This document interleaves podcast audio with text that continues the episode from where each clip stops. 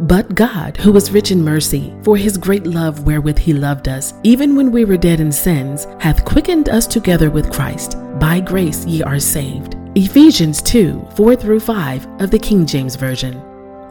This is the Avinu.info podcast brought to you by the Avinu.info blog author and senior pastors of Living Church Ministries International, Bishop Demetrix and Pastor Pauline Roscoe. Today's topic The word grace alone saves no one.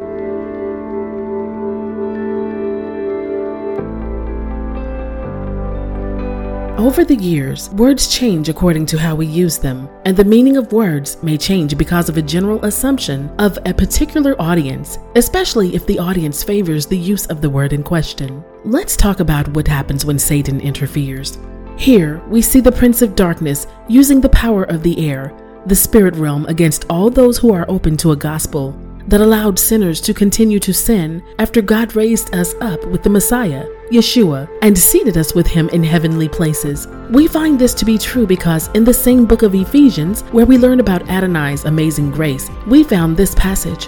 Something changed in the pulpit from the generosity of the Almighty for the world to be saved into a magic grace card that gets disobedient sinners into heaven against the teachings of God, our blog author shares. Ephesians 5 3 through 9 of the NLT. Let there be no sexual immorality, impurity, or greed among you. Such sins have no place among God's people. Obscene stories, foolish talk, and coarse jokes, these are not for you. Instead, let there be thankfulness to God you can be sure that no immoral, impure, or greedy person will inherit the kingdom of Christ and of God. For a greedy person is an idolater, worshiping the things of this world. Don't be fooled by those who try to excuse these sins, for the anger of God will fall on all who disobey him. Don't participate in the things these people do, for once you were full of darkness, but now you have light from the Lord. So live as people of light for this light within you produces only what is good and right and true. Ephesians 2 4 through 7 of the complete Jewish Bible reads But God is so rich in mercy and loves us with such intense love that even when we were dead, because of our acts of disobedience, He brought us to life along with the Messiah. It is by grace that you have been delivered. That is, God raised us up with the Messiah, Yeshua, and seated us with Him in heaven in order to exhibit in the ages to come how infinitely rich is His grace, how great is His kindness toward us who are united with the Messiah Yeshua. Understanding how Christians use the preposition by, as in by grace, in Ephesians 2 and 4, is critical for avoiding doctrinal error. The word by can appear as an adverb, interjection, noun, or preposition. We are looking at the prepositional use because it brings something close to us, which is God's grace, says Bishop Roscoe. In the New Living Bible, their translators focused on what the preposition by was bringing to us. The NLT says, It is only by God's grace that you have been saved. Hallelujah. Adonai, God of Israel, was not building a doctrine on grace as some are pushing today.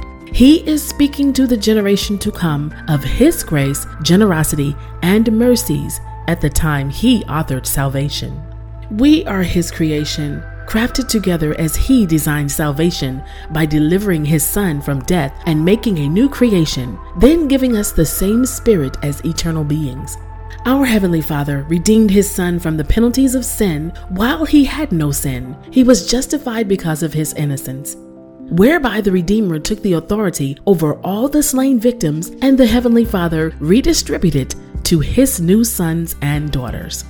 Ephesians 2 14 through 18 of the NLT reads, For Christ himself has brought peace to us. He united Jews and Gentiles into one people when, in his own body on the cross, he broke down the wall of hostility that separated us. He did this by ending the system of law with its commandments and regulations. He made peace between Jews and Gentiles by creating in himself one new people from the two groups Together as one body, Christ reconciled both groups to God by means of his death on the cross, and our hostility toward each other was put to death. He brought this good news of peace to you Gentiles who were far away from him, and peace to the Jews who were near. Now all of us can come to the Father through the same Holy Spirit because of what Christ has done for us. The noun Grace, or Greek mythology, was one of three sisters who were the givers of beauty and charm, a favorite subject for sculptors. They welcomed the Greek goddess's blessing. In the occult, In this form, grace refers to the name of a Greek demigod who has the power to give beauty and charm, which is associated with line art and tattoos of Wicca worship. One of the three females accepts a tattoo of an image of three parts indicating their part in a witch coven. As a proper noun, a female given name.